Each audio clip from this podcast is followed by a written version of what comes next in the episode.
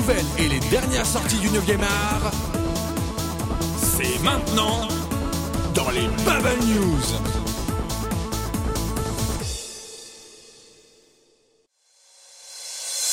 Bonsoir à tous chers auditeurs et bienvenue dans les Bubble News, votre rendez-vous hebdomadaire consacré à la bande dessinée de tous les horizons. Ce soir, vos animateurs seront Kachou pour les comics. Bonsoir Kachou. Bonsoir. Amo pour les mangas. Bonsoir Amo. Bonsoir à tous. Et moi-même BTO pour vous parler des bandes dessinées franco-belges. Et on commence tout de suite par Kachou avec une bonne nouvelle pour les fans de comics au cinéma. Oui, effectivement, bah, il s'agit de, encore une fois d'une adaptation de, de, comics au cinéma, ou euh, en l'occurrence d'une rumeur qui avait été euh, lancée en novembre euh, dernier par rapport au réalisateur Guillermo del Toro qui avait un projet d'adaptation du comics Justice League Dark. Et là, il a confirmé cette semaine que l'adaptation allait se faire lors d'une interview sur le site IGN. Donc il, y a, euh, il travaille en, en, ce moment sur l'adaptation de ce, de ce comics et il a même déclaré euh, déjà pas mal de, de personnages euh, comme euh, Swamp Thing, le démon Etrigan, John Constantine, Deadman, le Spectre, Zatara et sa fille Zatanna, donc qui seraient susceptibles d'apparaître dans, dans ce film.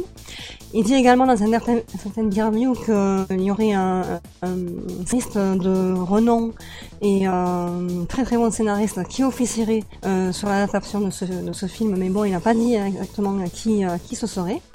Euh, donc on attend la suite avec beaucoup d'impatience, mais en tout cas, le film, le projet du film est, est vraiment bien parti et on s'en réjouit. Effectivement. De mon côté, j'ai une bien triste nouvelle à vous annoncer si elle n'est pas parvenue à vos yeux ou vos oreilles. C'est la fin de l'émission télévisée Un monde de bulles, qui était présentée sur la chaîne de la TNT Public Sénat, une émission présentée par Jean-Philippe Lefebvre. Donc c'était la seule véritable émission consacrée à la bande dessinée, si on, oublie Road Strip qui s'est arrêté sur No Life. Donc un monde de bulles qui existait quand même depuis quelques années, qui sera bientôt remplacé par une émission qui s'appelle Culture T, toujours par Jean-Philippe Lefebvre. Donc c'est vraiment vraiment triste pour la promotion du 9e art en France. Euh, C'était une émission qui recevait beaucoup de d'auteurs, euh, qu'ils soient français ou étrangers, et avec euh, donc des, des, interviews très très efficaces, très intéressantes. Et euh, c'était un média vraiment reconnu dans, dans le milieu, donc euh, une grosse perte pour la bande dessinée en France, selon nous. Donc c'est que la fin de d'un monde de bulles sur Public Sénat espérons qu'un un moment ou un autre, une des chaînes de la TNT ou même euh, une des chaînes régulières s'intéresse un peu plus euh, à ce média qui nous est si cher. De ton côté, Amo, qu'est-ce que tu as de bon à nous annoncer cette semaine? Eh bien, une, acquisition de, manga pour Glénat qui sortira bah, au courant de l'année le premier, le premier volume d'un nouveau manga qui, est terminé au Japon, qui a duré 18 tomes et qui s'appelle Gaku. Alors Gaku, de quoi ça parle? Eh ben, ça parle d'un sujet qui n'est pas souvent évoqué dans les mangas et qui traite en fait de l'alpinisme, euh, surtout en particulier euh, pour Gaku. Euh, c'est l'histoire de, plusieurs d'une équipe de secouristes. Ben, on va plus ou moins suivre leur quotidien, c'est-à-dire toutes les aventures qu'ils auront qu'ils auront à subir, à suivre, etc. Donc des sauvetages ou bien la découverte plus ou moins de la fonte de la fonte de leur montagne, de leur glacier et compagnie. Donc ça c'est un manga qui a beaucoup marché au Japon, ça a même été adapté d'ailleurs en, série télévisée, en drama. Et euh, donc ben ça sortira chez Glana. Alors premier temps prévu pour le second semestre, donc la seconde moitié de l'année. Très bien, merci beaucoup. Il me semble, Kachou, que tu ne seras pas au prochain Synops Bubble Show qui se passera le 19 janvier. J'aimerais bien savoir pourquoi. Ah oui, je suis désolée, mais là j'ai vraiment euh, mieux à faire. Non, je plaisante. c'est pas gentil là ce que je dis. Non, je je serai pas là parce que le, le 19 janvier, il y a une, une super manifestation qui s'appelle les rencontres comics et qui se déroule euh, mais juste à côté de Toulouse c'est-à-dire la, ville de Colomiers, euh, plus exactement à la, la, médiathèque de Colomiers, au pavillon blanc. Euh, et donc c'est une rencontre qui a lieu une fois par mois, et ce qui avait démarré le mois dernier avec euh, euh Xavier Fournier et Paul Renault. Et c'était vraiment une, une rencontre vraiment euh, excellente. C'était vraiment un grand grand moment que j'ai adoré. Et cette fois-ci, ce mois-ci, donc il y a euh, Stéphane Jans et Thierry Mornay qui seront là pour une donc une conférence qui dure qui dure une heure, mais en fait beaucoup plus que ça. C'est prévu pour une heure, mais en fait ça dure bien, bien une heure et demie, deux heures. Hein. où ils vont parler en fin de compte de leur, de leur métier, de leur amour pour les comics. Et suivi de ça, il y a ensuite euh, un apéro dédicace à la librairie Terre de Légende, en plein centre de Toulouse, à deux pas de la place du Capitole, à partir de 18h30, 19h, euh, et, qui et qui dure en fait toute la soirée. Euh, et donc c'est vraiment une, manifestation très très très très conviviale déjà, parce qu'on peut parler à ces auteurs, on peut parler aux intervenants comme comme toi et moi, quoi. C'est c'est c'est vraiment sympa le mieux, c'est quand même de s'inscrire. Donc, je vais vous donner le, numéro de, téléphone. Euh, c'est le 05 61 63 50 00 ou bien par mail action.culturel pavillon blanc-colomier avec un s.fr. Donc n'hésitez pas à venir nombreux à cette manifestation, c'est un grand grand euh, moment pour les, amoureux de bande dessinée, les amoureux de comics. Merci beaucoup Katchou. C'est la grogne en ce moment du côté du festival de la bande dessinée d'Angoulême. Alors vous n'êtes pas sans savoir que le festival rencontre déjà quelques difficultés euh, financières notamment puisque euh, la FNAC s'est retirée comme partenaire et c'est Cultura qui, euh, leur a succédé.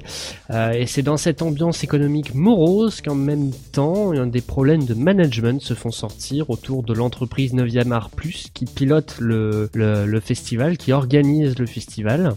D'où vient cette grogne? Elle vient de l'association du Festival d'Angoulême, qui est euh, le commanditaire euh, de l'événement. Euh, il reproche à l'entreprise 9e Art Plus d'avoir changé les règles concernant le Grand Prix de la ville d'Angoulême.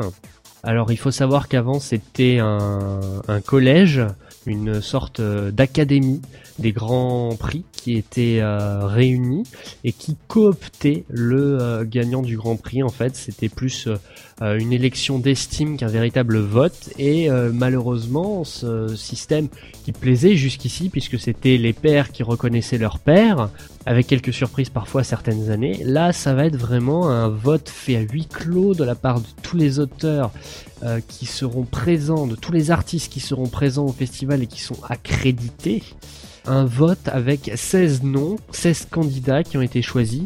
Ça va de Alan Moore à Jean Van Hamme, en passant par Marjane Satrapi ou encore euh, Manu Larsenet et Akira Toriyama. Euh, le seul problème, c'est qu'on ne sait pas vraiment sur quels critères ces 16 noms ont été euh, sélectionnés.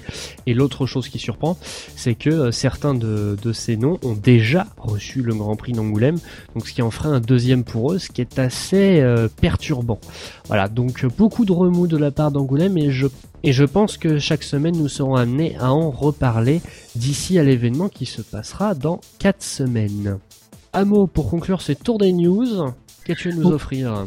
Alors on parlait justement du festival d'Angoulême, là on va aller directement dans un autre pays, on va aller en Belgique euh, pour le salon Made in Asia qui aura lieu du 8 au 10 mars à Bruxelles et qui a annoncé un invité manga en l'occurrence l'auteur Kengo Anazawa qui est l'auteur du manga I Am Hero, édité chez Kana. Donc euh, I Am Hero, c'est l'histoire d'un ex-mangaka un peu parano euh, qui essaie de vivre avec sa petite copine qui, elle, veut devenir mangaka, mais en même temps qu'il a ses petits problèmes de, manga et d'avenir professionnel. Il y a des zombies qui débarquent un peu partout, enfin des sortes de zombies, hein, je... c'est plus compliqué que ça. Et il doit essayer de survivre à cette, euh, cette société japonaise qui s'effondre peu à peu.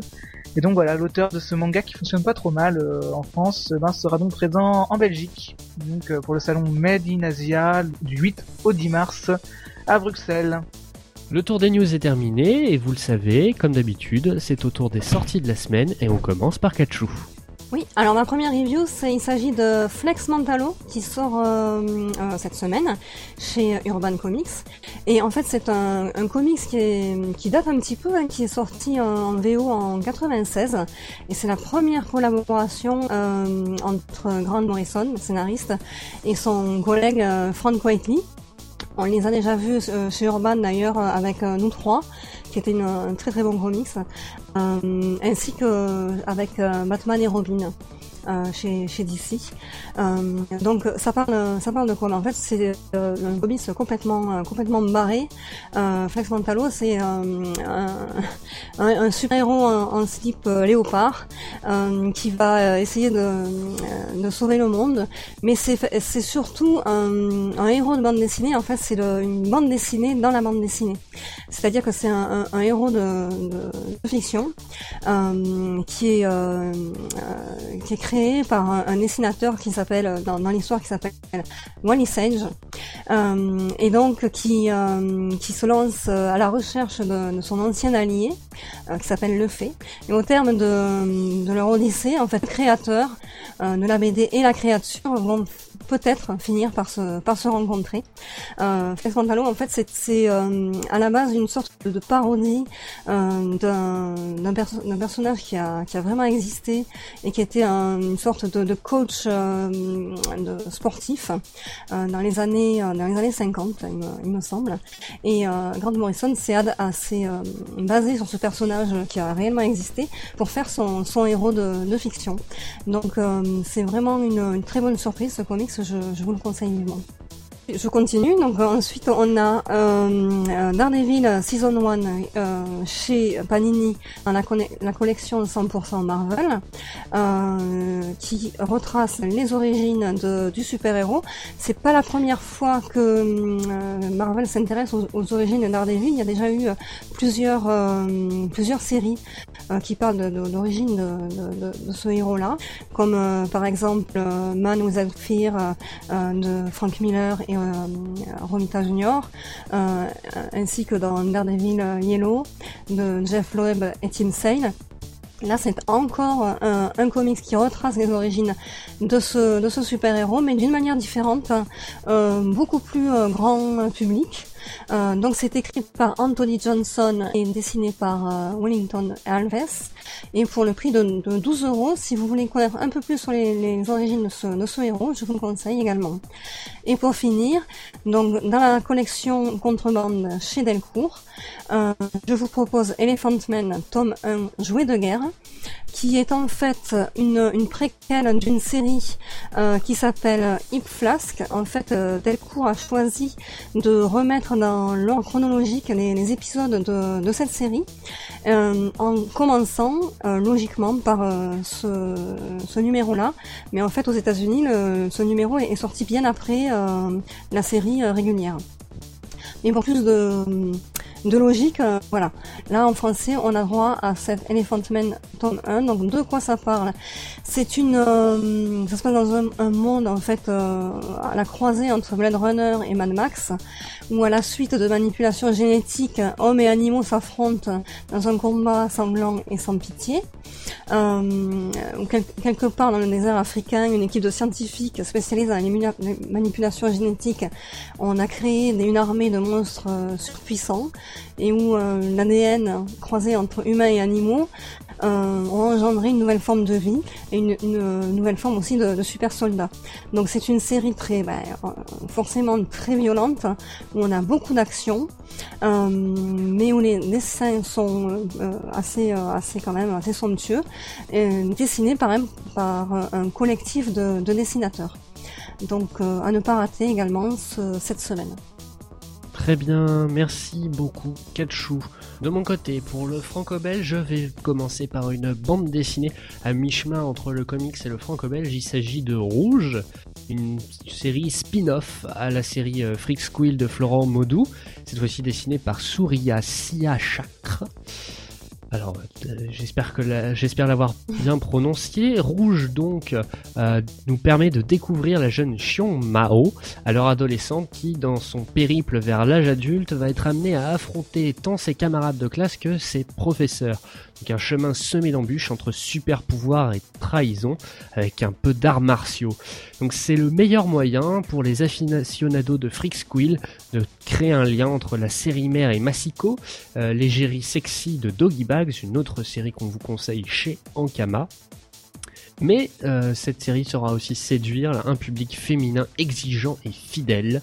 Euh, voilà, de, très beaux dessins, un scénario efficace il se prend pas la tête, des couleurs délicates, une histoire fantastique, des problématiques adolescentes, tout ce qu'il faut pour faire une bonne bande dessinée adolescente chez Ankama. C'est euh, Freak rouge par Florent Moudou, Souria, Si à Chakre pour 14,90€ chez Ankama. Je continue mes sorties de la semaine avec Rorke, l'intégrale numéro 2 qui regroupe les tomes 5 à 7 de la série d'Andreas, des aventures fantastiques de l'enquêteur du paranormal Rorke, où l'inexplicable règne en maître. Que ce soit les dessins ou le scénario, tout est alambiqué mais reste savoureux. Si vous ne connaissez pas encore euh, cet, détective de l'étrange à la chevelure blanche, on ne saurait que trop vous conseiller ce tome pour 32,95€, 240 très belles pages en couleur, ainsi qu'évidemment la première intégrale, qui est déjà sortie il y a quelques temps. Et pour finir, c'est une sortie que les fans de super-héros attendent. Il s'agit de Masquer le tome 3 par Serge Lehmann au scénario, Stéphane Créti au dessin et Gaëtan Georges aux couleurs. Donc la suite évidemment des aventures de Frank Braford, cet ancien soldat français qui, une fois revenu dans un Paris défiguré et modernisé, est devenu par la force des choses un super-héros Qu'est-ce qui va se passer dans ce tome Dans ce tome 3, la nuit de Noël tombe sur Paris, mais pour le héros c'est une nuit de ténèbres. Rejeté par son père, Frank accepte de revertir à nouveau le masque et d'accomplir pour le préfet Beauregard une mission profondément immorale. À nouveau, les relations entre le héros et son commanditaire seront explorées, et évidemment le personnage principal va affronter de nouvelles anomalies monstrueuses, dont une qui n'est ni plus ni moins parmi les chimères et gargouilles, titre de ce tome 3, 48 pages dessinées admirablement par Stéphane Créti. Vous trouverez ça dans la collection Néopolis chez Delcourt pour 13,95€. Et Amo, tu peux tout de suite prendre la suite et conclure cette émission. Alors oui, donc trois mangas, on est, en janvier, donc le retour de pas mal de sorties. On va commencer par un manga de chez Tonkam qui se nomme Arizugawa au pays des miroirs. Ce serait une série en trois tomes maximum, donc voilà le premier. Donc c'est l'auteur c'est Yasuhiro Kano et le tome coûte autour de 6,99€. Alors, euh, de quoi ça parle? Mais au pays des miroirs, ça raconte l'histoire de Arizugawa et Mao, donc euh, c'est deux, deux personnages qui, ont, qui partagent ensemble une très très forte amitié, surtout depuis que Arizugawa a vu Mao quand celle-ci était une jeune enfant.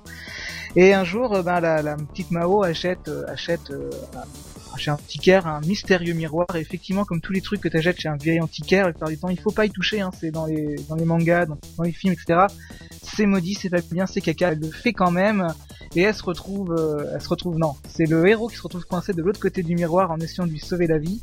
Et bah ça sera à elle et à lui d'essayer de de tout faire pour pouvoir sortir le héros du miroir et euh, de, de plus ou moins réussir à rendre leur situation normale donc euh, l'auteur Yasuhiro Kano était connu en France puisqu'il a déjà sorti un manga qui se nommait euh, MX0 qui avait duré euh, autour d'une dizaine de tomes. C'était un, très très bon manga assez sous-estimé qui avait hélas eu la malchance, je vais dire ça entre parenthèses, d'être publié dans le Shonen Jump et donc comme ceux qui ont lu Bakuman le savent, quand tu es publié dans le Shonen Jump, tu peux disparaître n'importe quand si le public juge que t'es pas très très bon. C'est ce qui arrivé à MX0. Arizugawa puis des miroirs était aussi publié dans le Shonen Jump. Pareil, il a été coupé au bout d'une petite vingtaine de chapitres euh, il n'a pas vraiment beaucoup marché.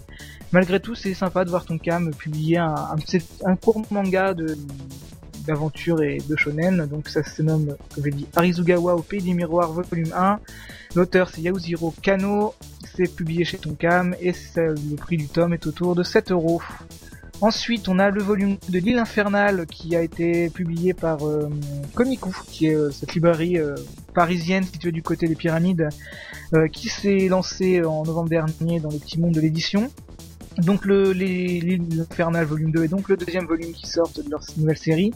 C'est l'auteur c'est Yuzuke Ochiai, le tome est autour de 7,50€, donc ça va être plus ou moins la suite du premier tome qui était assez choquant. C'était un, c'est pas un manga super super pacifique et super gentil. Hein. Il y a des gens qui de manière très très gore, parce qu'effectivement l'histoire, je le rappelle, c'est un prisonnier, enfin on vit dans un Japon un peu futuriste, où la, condamnation à mort a été remplacée par une toute autre peine qui est en fait on envoie les prisonniers exilés sur une île au milieu de tout, et euh, là-bas ils se démerdent, hein, ils vivent comme ils peuvent, donc forcément ces prisonniers ultra violents qui ont tous commis des crimes horribles, ça, ça fait pas la meilleure société du monde. Donc le héros dans le main arrivé dans une ville gérée par gérée de de fer par un, leader quasiment euh, incontesté. sachant que lui, n'est- lui est en fait carrément innocent et est juste venu sur l'île exprès de son plein gré pour rechercher euh, quelqu'un qui a commis un crime euh, dont il aimerait bien se venger. Donc voilà, on a hâte de voir la suite. Donc c'est l'île infernale volume 2 de Yuzuki Outshai chez Komiku pour 7,50€. Et enfin, je vais finir très rapidement avec le volume 2 de Gisèle Alain, qui donc euh, l'auteur c'est Sui Kasai, c'est publié chez Kiun et c'est 7,65€. Donc Gisèle Alain, c'était cette petite série de plein de petites histoires en fait, puisqu'on est un peu dans une sorte d'Angleterre ou Europe de l'Ouest victorienne, c'est-à-dire fin 19e, début 20e. Donc on a une fille de bonne famille qui décide de, tout quitter, hein, de virer euh, toute cette bonne bourgeoisie de sa vie et de, monter sa propre euh, un petit magasin en fait de, de service en fait. Des gens peuvent la voir et elle fait tout ce qu'on lui demande, c'est-à-dire si on veut laver, euh, laver euh, son le trottoir de quelqu'un ou si on veut chercher son chat, etc. C'est très sympa, c'est tout cool à lire. C'est un peu dans cette même série un peu historique que les Bright Stories. Bon, c'est moins bien que Bright Stories, mais c'est quand même très intéressant à lire. Donc le volume 2 de Gisèle Alain de Sweet Kasai chez Kiwin. Très bien, merci beaucoup Amo, merci au final à vous deux de m'avoir accompagné pour cette émission ce soir. Merci à toi. Mais de rien.